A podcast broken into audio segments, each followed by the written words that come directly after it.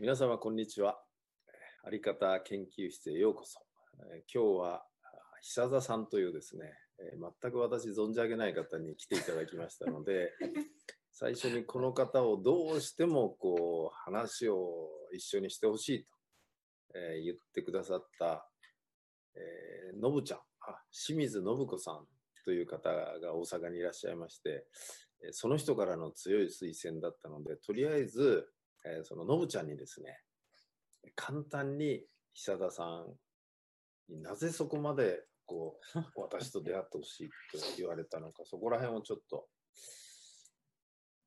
私はあの初めて出会ったのは私は役所で働いていて広報の仕事をしているので広報誌の取材で、えー出会うことができましたスタッフの人が取材に行って帰ってきた時に話を聞いてもうその瞬間にもうこの人はもう絶対幹事さんにやってもらいたい人だと 思いました。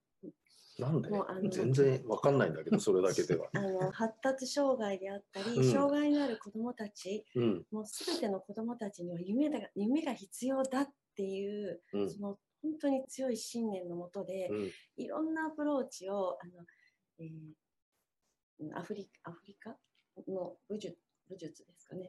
ブラジルの。術あブラジルの武術だったり、アートの教室だったり、もういろんな関わり方、スイッチの入れ方を持ちながら子どもたちと接して、またその障害のある子どもだけじゃなくて、その兄弟うん、兄弟だけであの安心してあの自分のことが話し合える場所とか、えー自然の中で兄弟だけで過ごせる時間とかをあの持ちながら、えーいろんな関わり方を持って全ての子どもたちに夢を持って生きてもらいたい。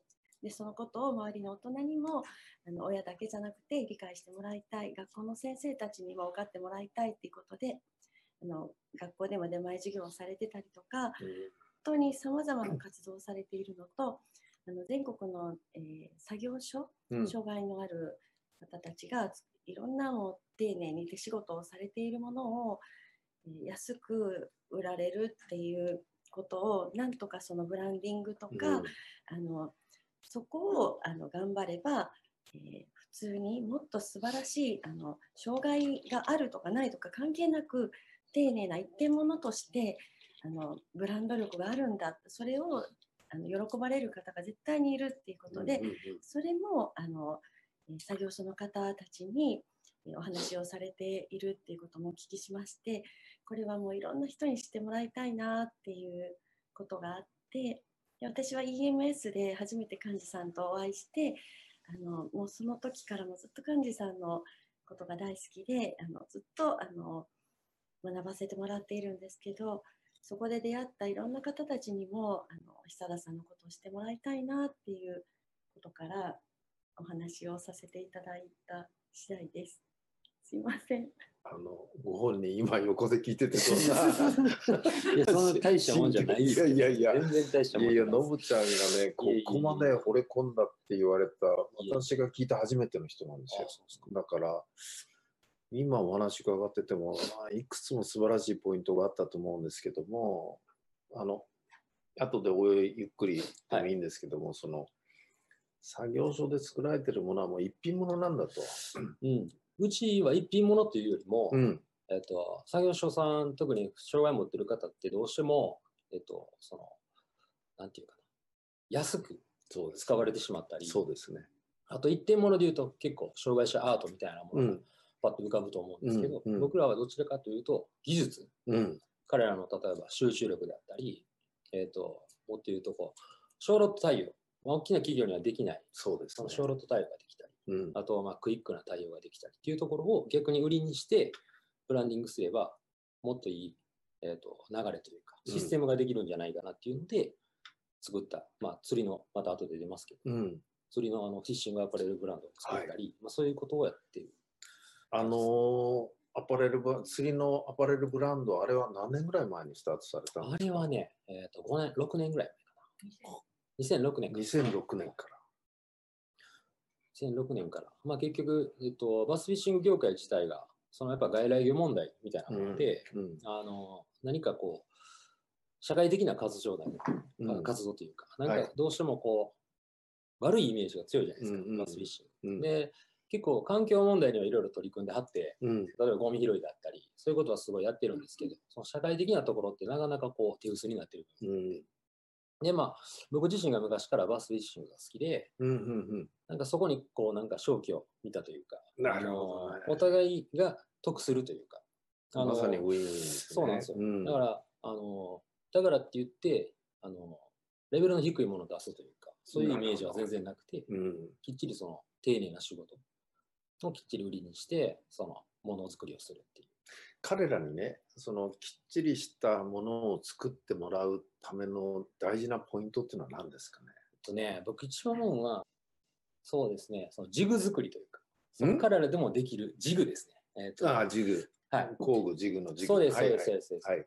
そのジグ作りをきっちり仕上げれば結構いろんなことができるようになったりするんですよね。だからそこは、えっと、作業所の職員さんうん。とそのいろいろ話し合いながら、まあ、こうやった方が早くできるかもしれませんねとか、あと、その、あとは細分化するというか、えっと、ワークシェアというか人、普通やったら健常の人なら、あの、全部1から10までやってしまうところを、はい。えっと、2ずつ分けていくとかね、なるほど。ずーっと袋詰めだけしてる子がいたり、ずーっとこうプリントだけしてる子がいたり、普通やったら一人で全部やっちゃうんですけど、それを細分化しながら、えっと、障害を持っている人らにやってもらう。ちょっと今のはお話伺ってると細分化とその細分化したピースピースに誰が一番ベストなのかをこう当てはめていく。そうですね。そこの見極めがすごく大事っていうことですね。だから職員さん、だから福祉作業所難しいのが、うん。やっぱりその、その障害者支援がやりたくて勉強してきた人たちが、うん。いきなり福祉作業所っていうところに入って、うん。突然物を売りなさいになるんですよ。で、これってすごいやっぱ難しい部まあ、分で、そうそう。そういうところに入ってくる人って何かを売るっていうのはねあんまり好みじゃないんですよ。そうなんですよ。やっぱりそこがすごく難しくて。うんうん、でもやっぱりその工賃問題というか、うん。今実際その障害者の方がもらっている給料ってすごい安い給料そうですね。で、はい。やっぱそこを何とかしてあげたいっていうところがあって、うん。で、あの、まあ僕自身兄弟が2人、妹、障害持ってる妹が2人いてるんですけど、まあ僕5人兄弟の長男で、はい。ね、真ん中と一番下が障害あるんですよ。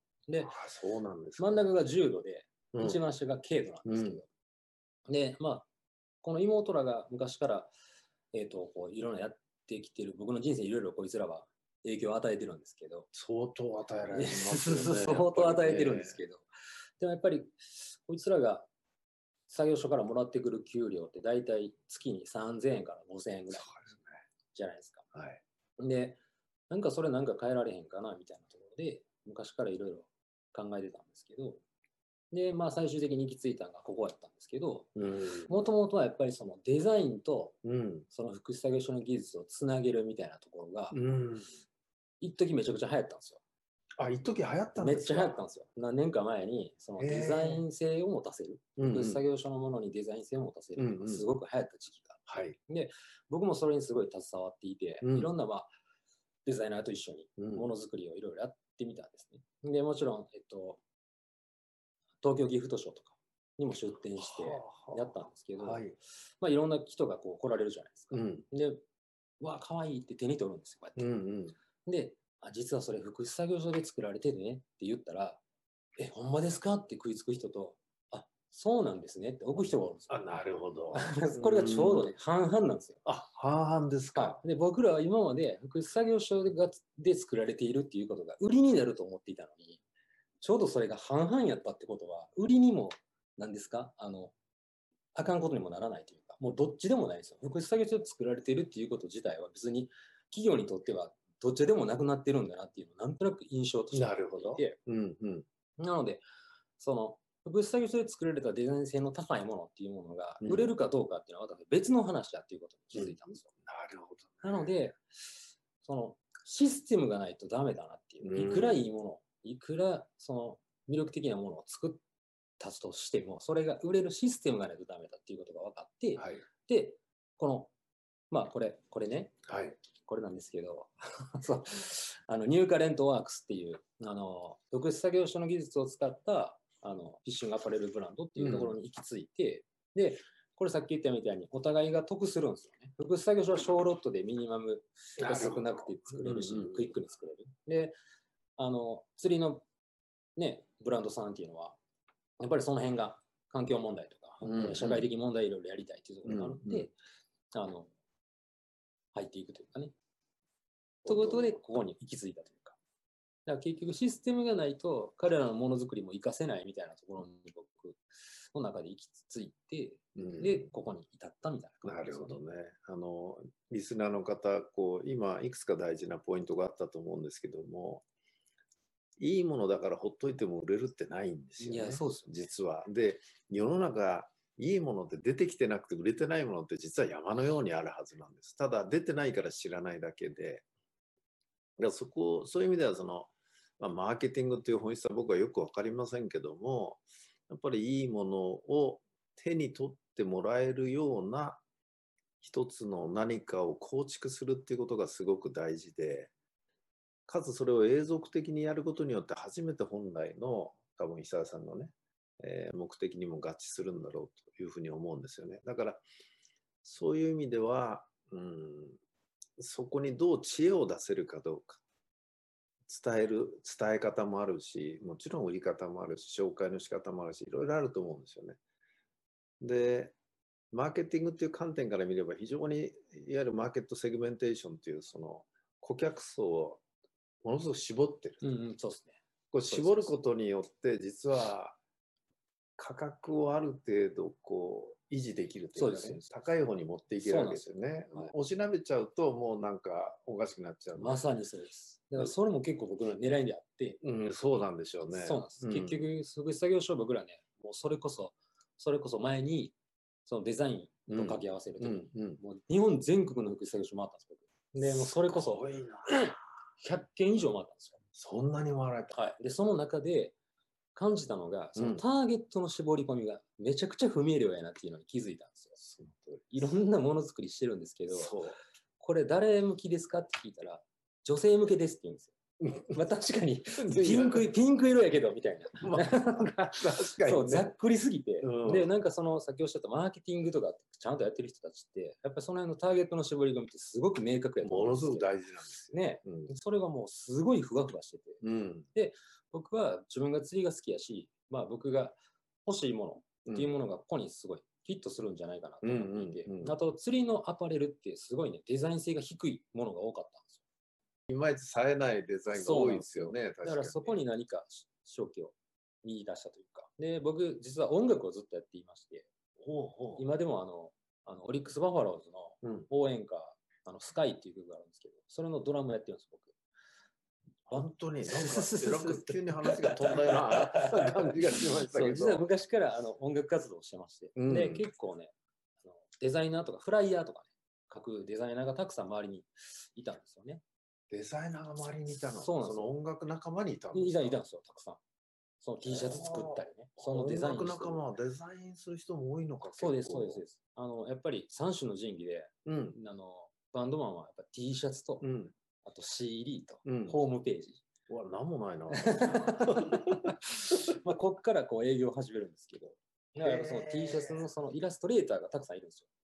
で、そいつらにお願いして、そうバスフィッシングのテーマで絵を描いてもらったものを福祉作業所でプリントするっていう流れから始まる。そういう格好ですか。一番初めはその流れからだったんですよね。ね、リスナーの方にはちょっと見ていただけないんですけども、あの、あれ？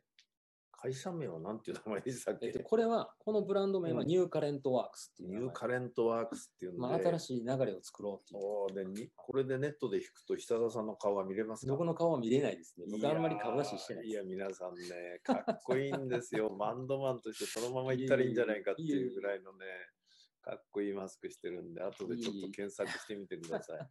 えー本人結構真っ赤になってますけどですね、えーぜひ見ていただきたいなと思いますよ。これはまあ釣りのブランドですね。で、本体はこっちですあ、うちは。うちはあの本体は？本体って、うちの会社自体はサンフェイスっていう会社をしておりまして、はい。大阪の生野区っていうところで、はい。えっと、うちは NPO と株式の2本立てで、あの、活動してるんですね。いいですね。はいその2本立てっていうのがいいですね。NPO だけじゃなくて、株式会社だけじゃなくて、両方あるっていうのは、私にとってはこう心地よいっていうかね。僕もともと NPO 一本やったんですよ。NPO 一本で、えっと、障害者、障害児とその家族の支援を全部やってたんですけど、その中で例えばヘルパー派遣とか、あとボランティア活動とか、両方 NPO の中でやってたんですよ。で、これしてると何が起きるかっていうと、そのうち今すごい子供が多い団体なんですね。はい障害児が多い団体なんですけど、はいお母さんのそのサイレントクレーマーというか、うんうん。なんていうかな、我慢する人が増えたんですね。うん。えー、とっていうのも、えっと、今日はボランティアで来てくれるお兄さん、お姉さんが、次、次回、えっと、仕事で来てます。ね、で、その時に、例えば5分遅刻しました。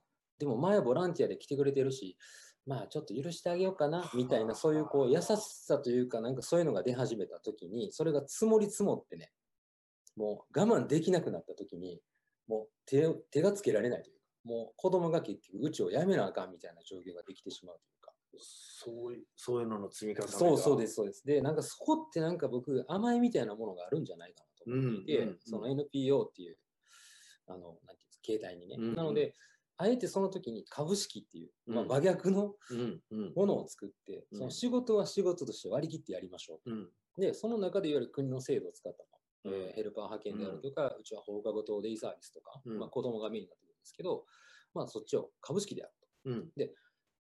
で、NPO は自分らの思いを形にするように今まで通り、そういうボランティア的な動きは NPO でやりましょううんって2つで分けたんですよ。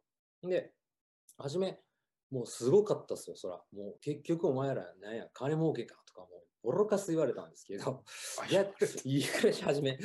でも僕はそれが結構願ったり叶ったりで、うん。バンバン言うてくれるようになったんですよ、だから。もうミスがあったりとか何かあったらすぐ言う言うてくるじゃないですか。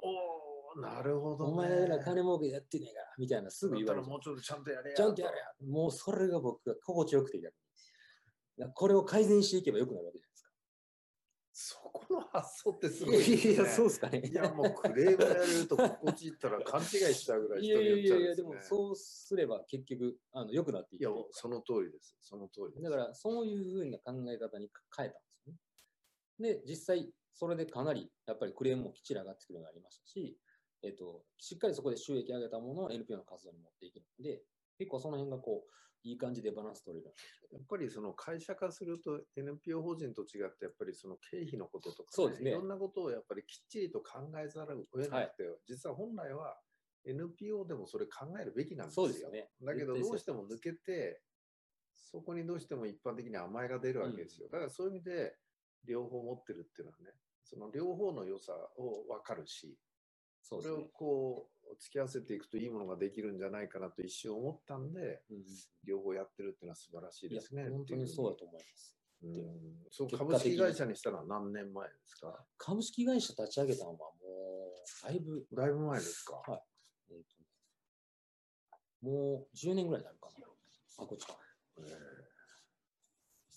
2006年に株式は立ち上がってますね。だから。2002年が NPO の立ち上げなんで。ー でもそのすごいいろいろ言われてねは「来た来た」っつって喜べるっていうそのいやいやいやい普通だと腹立てたり切れたりする人もいると思うんですや。まあけど、、そうですね。でもなんか、心地よかったですね。今までなんか中途半端に我慢してはったんで、なんかこれをストレートに言ってもらえることによって改善できるので、どんどん。あだから、すごいこう、わかりやすかったです。もともとはこのこのサンフェイスっていうのがメインそうです。サンフェイスが母体です。で、その中で、と、うち、まあ、株式の中ではいわゆる国の制度を使ったものがメインなんですね。ヘルパー派遣とか、ヘルパー派遣、はい、あと放課後等デイサービスですね。であるとか、あのメニューが相当ありますねサービスメニューそうなんがですよ。グループホームであるグループホームあるとか、はい、ケアホーム。なんかスタジオもあるんですか？音楽スタジオもやってます。好きだから。実はでもこれは、うん。実はここを使って、うん。今ドラム教室とギター教室、障害持ってる頃に向けて、えっと、そういうふうにつながるんだ。そうですそうです。あ自分の趣味を実現されたのかな。今はそんな感じもあります。実際はでもね、ここの音楽スタジオとたこ焼き屋さん、焼きと音楽スタジオ、はい。このこのこの乖離がすごい魅力ありますよね、はい、音楽スタジオとたこ焼き屋さんとこのティピ、放課後とデイサービスが同じ建物の中でやってたんですよ。で、メインの通りにたこ焼き屋と音楽スタジオがあって、その裏から入るとデイサービスっていう形を作ってたんですよ。で、これ狙いがあって、どうしてもこういう障害を持ってるコーラが集まるところって地域からめちゃくちゃ敬遠されるんですよ。なんであそこ障害者集まってんのみたいな。ああ、そういう名が。そうです。でもそこにあえてたこ焼き屋と音楽スタジオを作ることで、勝手に地域に集めるんですよ。で、そこで、ね。それはもう当初からの読み？読みです、読みです。ほんで、そこで、賢いな。なんかね、おもろいコミュニティが生まれるんですよね。なんか初めはこうやってジャンプしながら、こんなんしながらね、子供が買いに来るんですよ。ほんならもう地域の人、何やこれってなるんですけどぴょんぴょんぴょん跳ねたりね、うん、しますよねなるん。ですけど、最終的には、あのそのその子がバンとお金落としたりしたら、パッて拾ってくれたり、なんか、おっちゃんがもう、好きな具合おごったるわってなったり、なんか、なんかそう本当に。なんか面白いコミュニティが生まれるんですよね、そこに。で、それが自然とできるというか、いや、でもデイサービスとたこ焼き屋とね、スタジオが一つの中にある事務所っていうかビルってな、なかなかね日本で一つぐらいかもしれないそうです、そうです。そうなんですよ。で、今実際ここの、えー、と場所をうん移転して、うん。で、今ここではブラジリアン柔術の教室をやってるんですけど、ちょっとあの、今の、もうちょっと紹介してもらいます？ブラジリアンなんとかって。ブラジリアンショートブラジルに行っておられた？あのね、うち、この NPO の方でうん。いろんな教室をやってるんですよね。教室をいっぱいやってる。あ、こっちですね。この教室をいっぱいやってるんですよ。やってるな、これ。はい、これは結局、障害を持ってる人たちって、経験値そのものが低いんですよ。アート、ダンス、武術、はいその他、いろいろ。もろもろう、んで、まあ、イベント企画で、いろんなとこイベントイベント行ったりするんですけど、訪問事業もされてる。はい。なんかもう、どこから喋っていいかわからないですよね、こうなると。ごめんなさい。いや、私もどこから聞いていいかわかんないというです ね、すごいメニュー豊富なんですよ。サービスメニューがすごくて、